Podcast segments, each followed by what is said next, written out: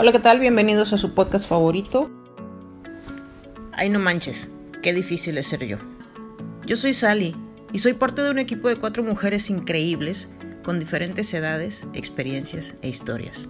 Nuestra intención es compartir contigo un pedacito de nuestras experiencias de vida y hacerte saber que como tú, nosotras, también nos enfrentamos al día a día de la vida. ¿Quién soy yo? Soy la menor de este grupo una mujer de 34 años con metas, sueños, ilusiones y sobre todo, con miedos e incertidumbres. Pertenezco a la generación X, soltera, sin hijos, apasionada de la cocina y con una gran ambición empresarial.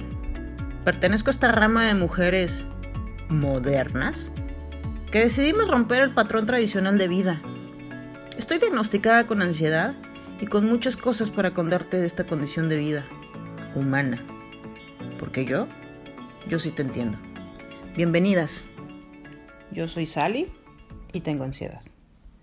Esta tarde les voy a hablar de un tema muy importante, un tema de salud pública mundial, del que creo que es realmente importante empezar a hablar de manera completamente abierta y honesta porque creo que hay que empezar a, eliminar estos, estos tabús que existen de la ansiedad. Primero tenemos que empezar por, por entender, o más bien por tratar de comprender qué significa tener ansiedad. Y tener ansiedad no es otra cosa más que un cúmulo excesivo de pensamientos invasivos, constantes y sonantes. Esto no quiere decir que alucinemos voces porque no, no va de ahí. Creo que eso, eso es otro tipo de enfermedad un poco más grave. Eh, los pensamientos, un ser humano promedio tiene alrededor de 60.000 pensamientos al día. Ahora, una persona que tiene ansiedad puede llegar a triplicar o cuadruplicar esa cantidad de pensamientos al día. Y bueno, esto se vuelve una verdadera machaca mental porque te, te, te aturden, te invaden, de verdad te duele la cabeza de tanto y tanto y tanto darle vueltas a la misma cosa. Y creo que, creo que la ansiedad es básicamente no tener las herramientas necesarias para poder hacerle frente a todos estos pensamientos que se vienen en, en, en tráfico y, y, y, se hace un cuello de botella porque no puedes simplemente dejar pasarlos de uno en uno de, ah, de, alguna forma tienes, de alguna forma se cuelan un montón de pensamientos en una, en una sola estructura o en una, o en una sola idea. Y empiezas a tener un montón de problemas, por ejemplo, de concentración. Eh, a mí me, me, cuesta muchísimo trabajo concentrarme en algo. Eh, descubrí que para, para tener la motivación necesaria tengo que enfocarme desde un punto de vista como gusto personal, las cosas que hago las tengo que hacer simple y llanamente porque me gustan. No las puedo hacer porque me las impongan porque soy bastante eh, obsoleta para, para, para, para tratar de enfocarme porque simple y llanamente no, no, no tengo la capacidad de tomar un solo pensamiento y, y entonces desarrollarlo. Es uno atrás del otro y atrás. Es un tráfico de pensamientos interminable. Pero al final de cuentas, creo que se subdivide en, en, en dos grandes áreas. La ansiedad como, como, como patología o como enfermedad mental. Que bueno, esa es, esa es una de las, de las fases de la ansiedad más difíciles. Creo que descubrir, ponerle nombre a lo que te está sucediendo, es una bendición y al mismo tiempo es una carga muy grande. Yo me di cuenta que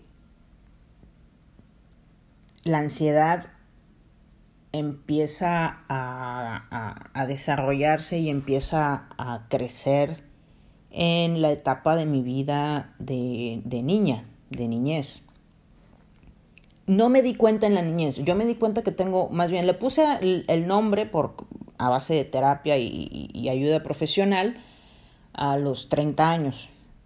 o sea que, que atravesé por lo menos 25 años, 24 años, algo así, eh, sin saber que tenía yo ansiedad. Y fue bastante duro y fue bastante difícil porque cuando tienes ansiedad de pequeño, pues no encajas en el molde porque eres muy inquieto, porque eres muy preguntón, porque, porque todo lo quieres saber, porque, porque una explicación no, no te basta, porque necesitas un verdadero reto. La escuela primaria para mí fue una verdadera tortura porque yo no encajaba de ninguna manera en el molde educativo. Creo que, creo que el molde, eh, el modelo educativo escolar eh, influye mucho en el desarrollo de la, de la, de la, de la ansiedad en, en, en una edad adulta. Porque cuando uno es niño, pues uno se encarga de crear, de imaginar, de fantasear, de... Ese es el trabajo de un niño, imaginar, darle rienda suelta a su imaginación. Y cuando tienes ansiedad le das rienda suelta tres veces más porque tienes tres veces más de pensamientos atravesando tu cabeza. Y obviamente eres muy inquieto y obviamente eres muy contestón y obviamente debates y obviamente quieres saber mucho más y obviamente a veces no estoy castigando a los maestros porque no va de ahí, pero obviamente muchísimos maestros no tienen las herramientas necesarias para hacerle frente a estos niños que necesitan, no sé si más o menos eh, eh, eh, atención, por, por, por decirlo de alguna manera. No sé si necesitan o más atención o una atención personalizada que el resto de los niños que tienen la capacidad de, de, de adaptarse al molde educativo al que los están llevando. Entonces, para mí la primaria fue realmente tortuosa y entonces caí yo en, en, en que me encasillaran en una niña, en una eh, niña problemática, en una niña eh, floja, en una niña que no quería hacer las cosas. Y, y, y yo me acuerdo que decía, pero es que eso que están diciendo de mí no es así. Yo sí quiero saber, yo sí quiero aprender, pero, pero, pero, pero, pero es que no me enseñan. Y yo fui estudiante de primaria en la década de los noventas y, y, era prácticamente un pecado contestarle a los maestros y, y, decirles cómo, cómo hacer su trabajo. Entonces, yo no tenía manera de defenderme, no tenía manera de, de, de, de, de hacerles entender que no es que no quisiera yo hacer las cosas o no es que no quisiera yo ponerles atención, es que es que no me eran suficiente. Después eh, paso a la, a, la, a la secundaria y básicamente es el mismo tema y es la misma historia. Tengo, tengo los mismos problemas y tengo el mismo encasillamiento y para este entonces seis y tres son nueve, ya van nueve años de escuchar es que tú no eres suficiente, es que es que tú no, no, no, es que tú no vas a llegar a, nada, es que tú, es que tú no vas a dar el ancho en la vida, es que, es que si acaso vas a terminar lavando, lavando baños y trapeando pisos, porque esa era la cantaleta de toda mi vida, que yo no era suficiente para nada, que no era lo suficientemente inteligente para nada, que no iba yo a lograr hacer nada en mi vida. Y, y creo que también influye el factor familia porque aquí no estoy echando culpas, simplemente estoy lanzando mi realidad. Creo que no existe y no existirá nunca un manual para ser padres. Y cuando por toda tu vida un sistema ha resultado efectivo, no alcanzas a comprender que el mismo sistema no le resulte o no le alcance a tu hijo. Entonces, obviamente tú crees en el sistema y de verdad piensas que tu hijo no tiene lo necesario y no da el ancho y no da la talla para adecuarse al sistema. Cuando, cuando en realidad no es así, es que todos los seres humanos somos completamente diferentes y nos quieren encasillar a, a todos en, en, una, en un mismo modelo educativo y en una misma forma de enseñanza y de aprender. Porque no es que no quisiera yo aprender, a mí me encanta aprender. Yo hoy de adulto estudio y estudio mucho, pero estudio lo que a mí me interesa, estudio lo que yo quiero, estudio lo, lo que me nace. Me encanta aprender, me encanta estudiar, realmente lo disfruto. Pero en aquel entonces obviamente no, era, era una tortura. Porque aparte a mí no, no me pueden sentar en una mesa y esperar que yo haga un análisis o que yo haga el desarrollo de, de nada porque, porque yo, no, yo no sirvo sentada. A mí, a mí me sientan y me da sueño. Yo tengo que estar parada, tengo que estar dando vueltas, tengo que estar eh, moviendo las manos, tengo que eh, plasmarlo en el pizarrón. Me siento, me preparo un café, regreso, me paro. O sea, ese es mi proceso de creación, así soy yo y así es como funciono. Yo no me puedo estar quieta si me, si me, si me, si me sientan y me piden que yo me esté quieta. Simple y llanamente me apago y me duermo. O sea, literalmente me duermo. Prefiero estar dormida que estar sentada haciendo absolutamente nada. E, es como. Es como si me restringieran. Entonces, evidentemente no, no cuadraba yo en el, en el, en el modelo educativo de, de la década de los noventas. Y hasta la fecha creo que el modelo educativo sigue igual de obsoleto, porque siguen queriendo encasillar a los niños en una, en una sola manera de, de, de aprender y en una sola manera de enseñanza cuando hay miles de formas de aprender.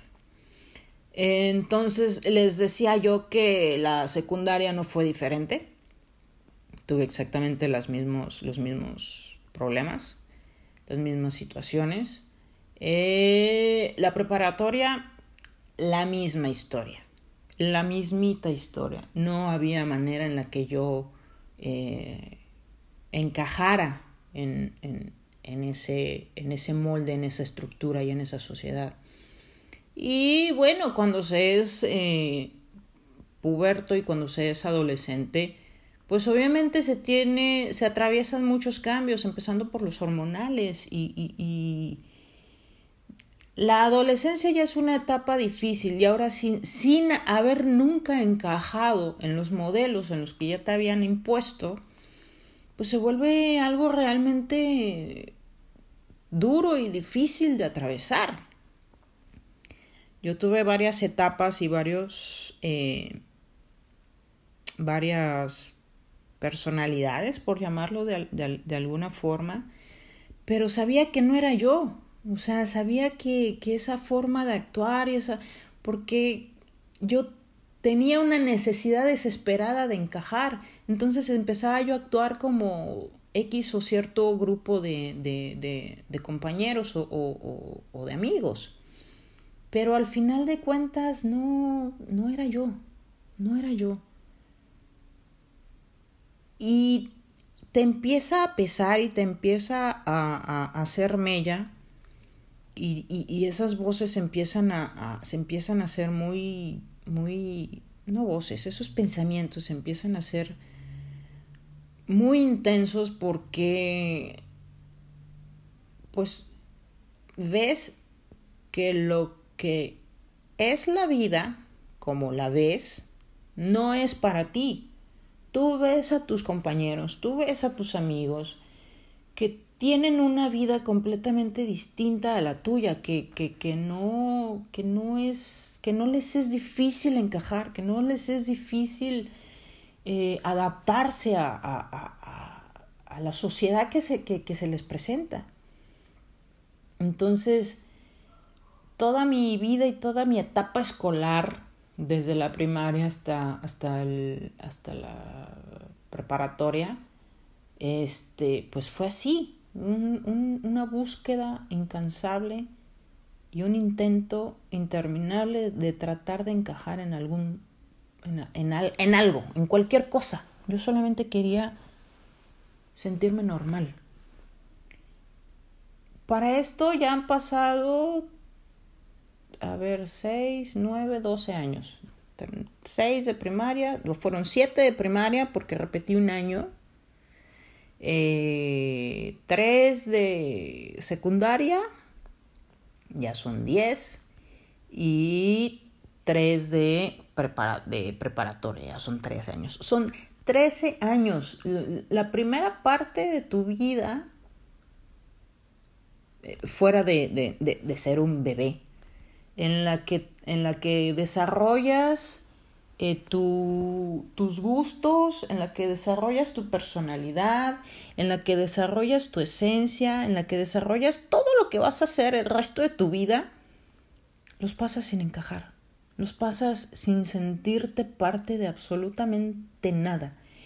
Y esos pensamientos empiezan a ser realmente frecuentes de, de, de, de no hay nada para ti, de no hay nada en este mundo que se adecue a lo que tú quieres, a lo que tú piensas, a lo que tú sientes. Y esos pensamientos se presentan en todo, o sea, hasta que se empiezan a convertir en pensamientos negativos, en pensamientos de no, tú no eres suficiente, de no, tú no, tú no, tú no vales, de no, tú, tú estorbas, o sea, por, estorbas porque no encajas. Entonces es, es atravesar esa etapa de, de, la vida de manera muy dura y de manera muy difícil. Creo que lo que eh, libra un poco esta, esta transición tan, tan dura y tan difícil es que a esa edad eh, pues se tiene muchísima apertura mental en cuanto a la fantasía, en cuanto a la creación, en cuanto a la ilusión, en cuanto a, a,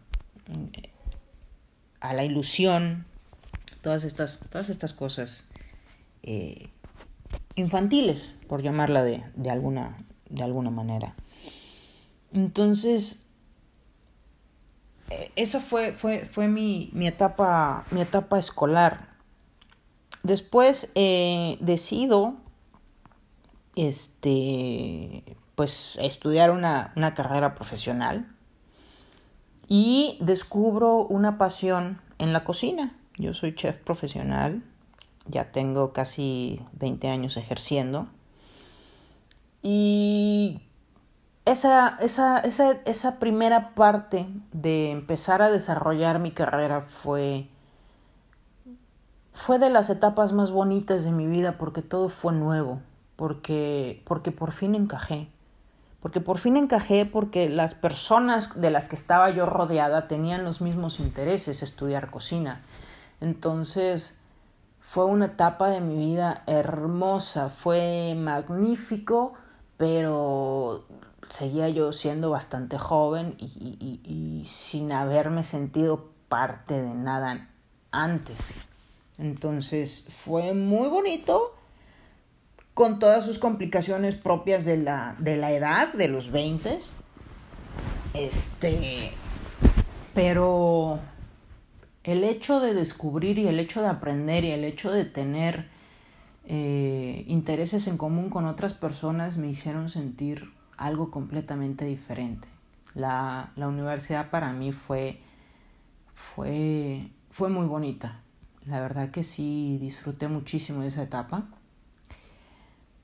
Y lo duro vino, vino cuando empecé a, a, cuando salí de la escuela, cuando, cuando termino la, la universidad y empiezo a, a trabajar ya de manera profesional pues los primeros años fueron, la verdad es que muy intensos, muy padres, porque nuevamente era todo nuevo.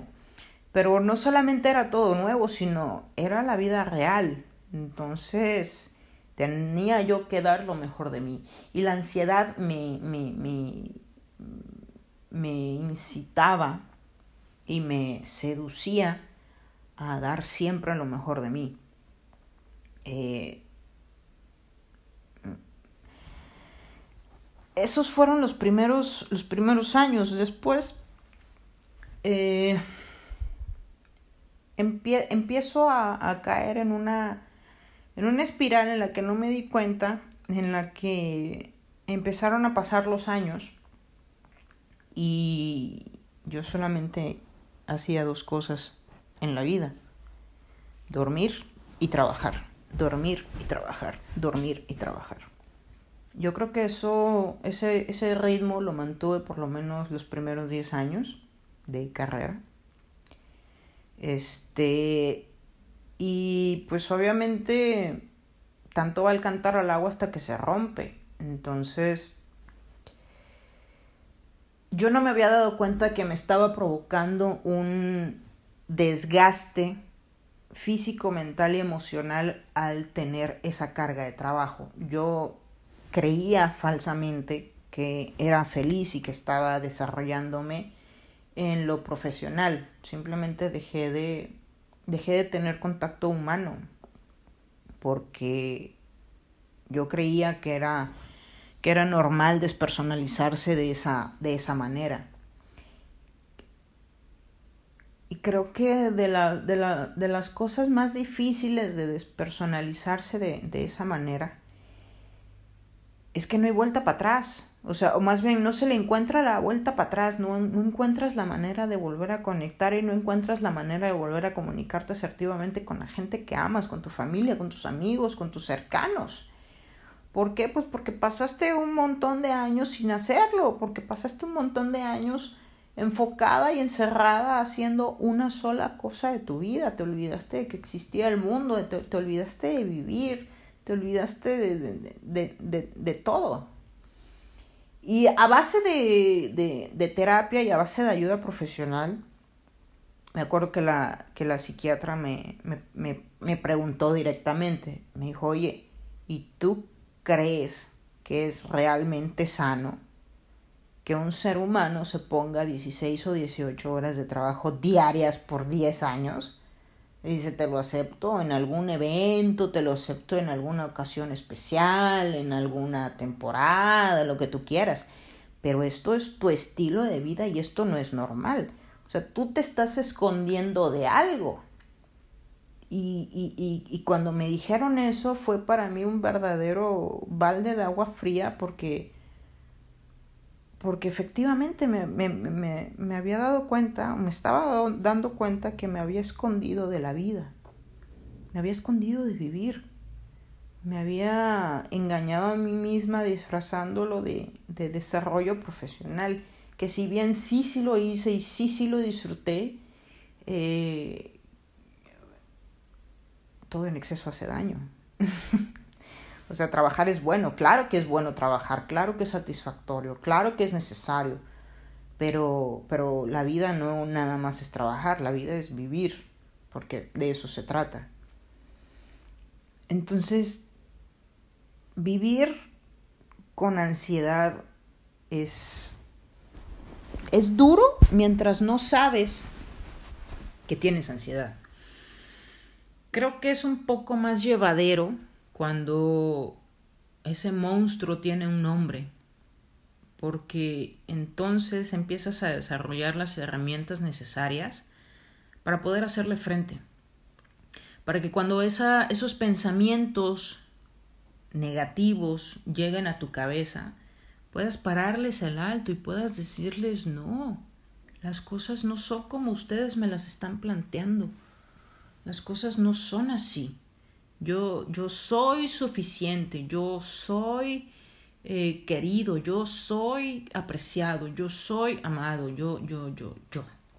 A veces sí es un poco necesario caer en el yo-yo, porque tener ansiedad es un, es un, trabajo de todos los días, ¿eh? es, como, es como una relación mala de la que no te puedes deshacer.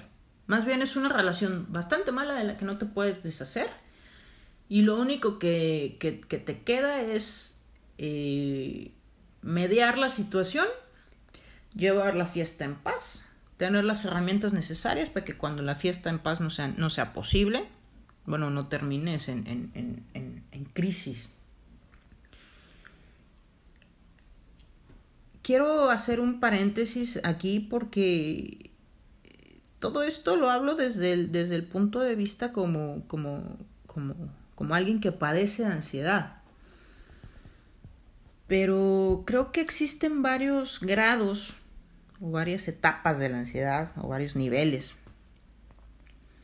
Porque hay personas que, que, que, están diagnosticadas en un grado clínico y en un grado bastante más elevado que el mío. Creo que a mí me es me fue suficiente la ayuda temporaria y la medicación temporaria, porque hoy día ya no sigo, sigo tomando mis tratamientos, sigo haciendo mis ejercicios, pero ya no sigo tomando medicación porque ya no la necesito. O sea, el profesional me dijo ya no vas a seguir tomando medicación porque no es necesario.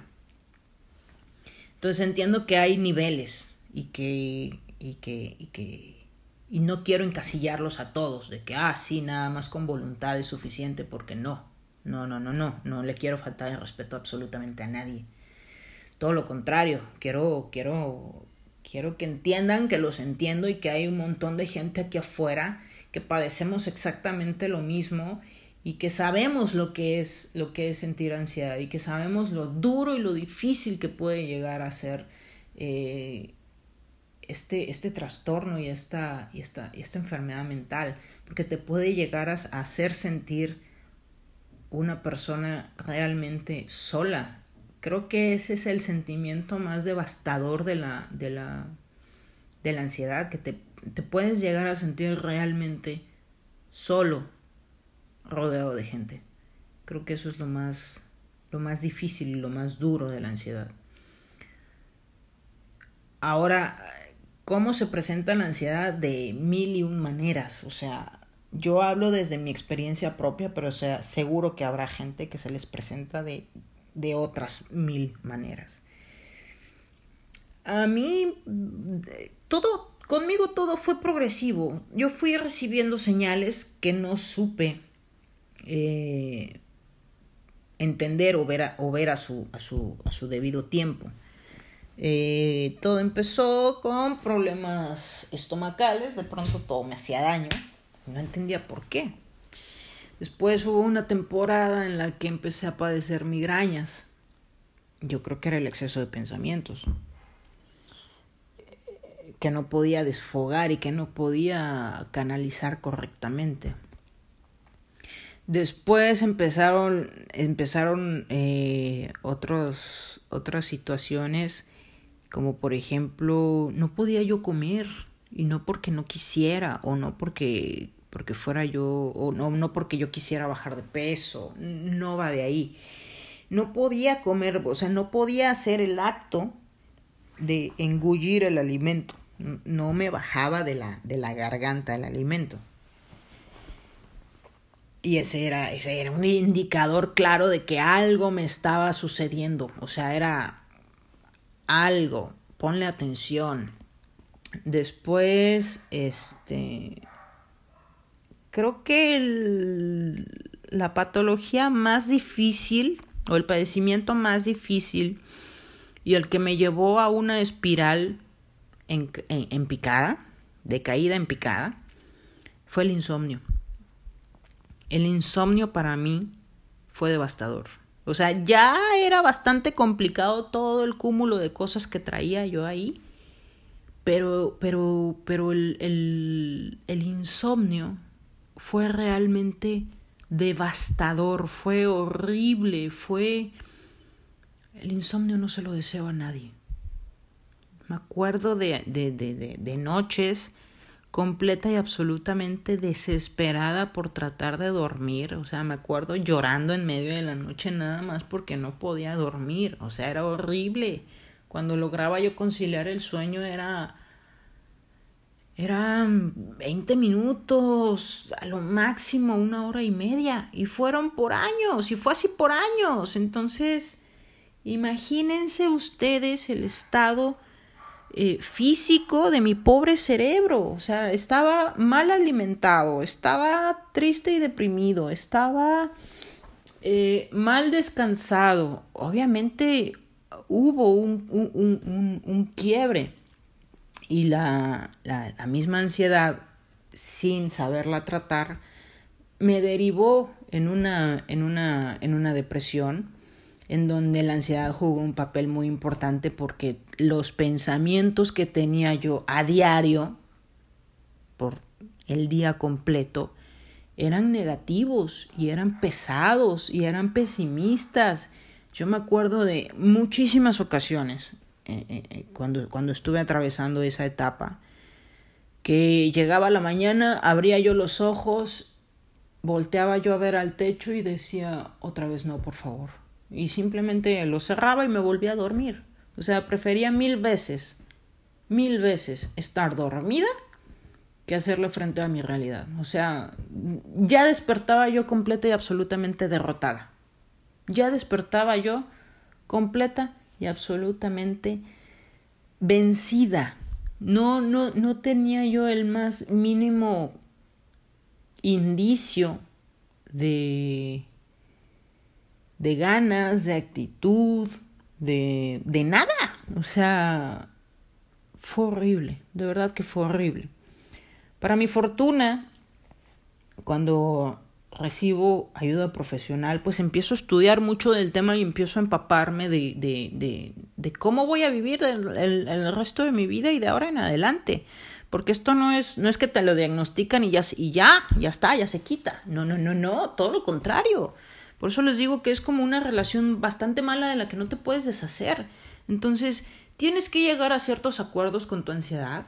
Tienes que, que, que, que agarrar y decir, ok, tú y yo vivimos juntas. No hay bronca, me la banco. Pero hay reglas. Y tú no puedes cruzar ciertas líneas y yo no voy a cruzar ciertas líneas.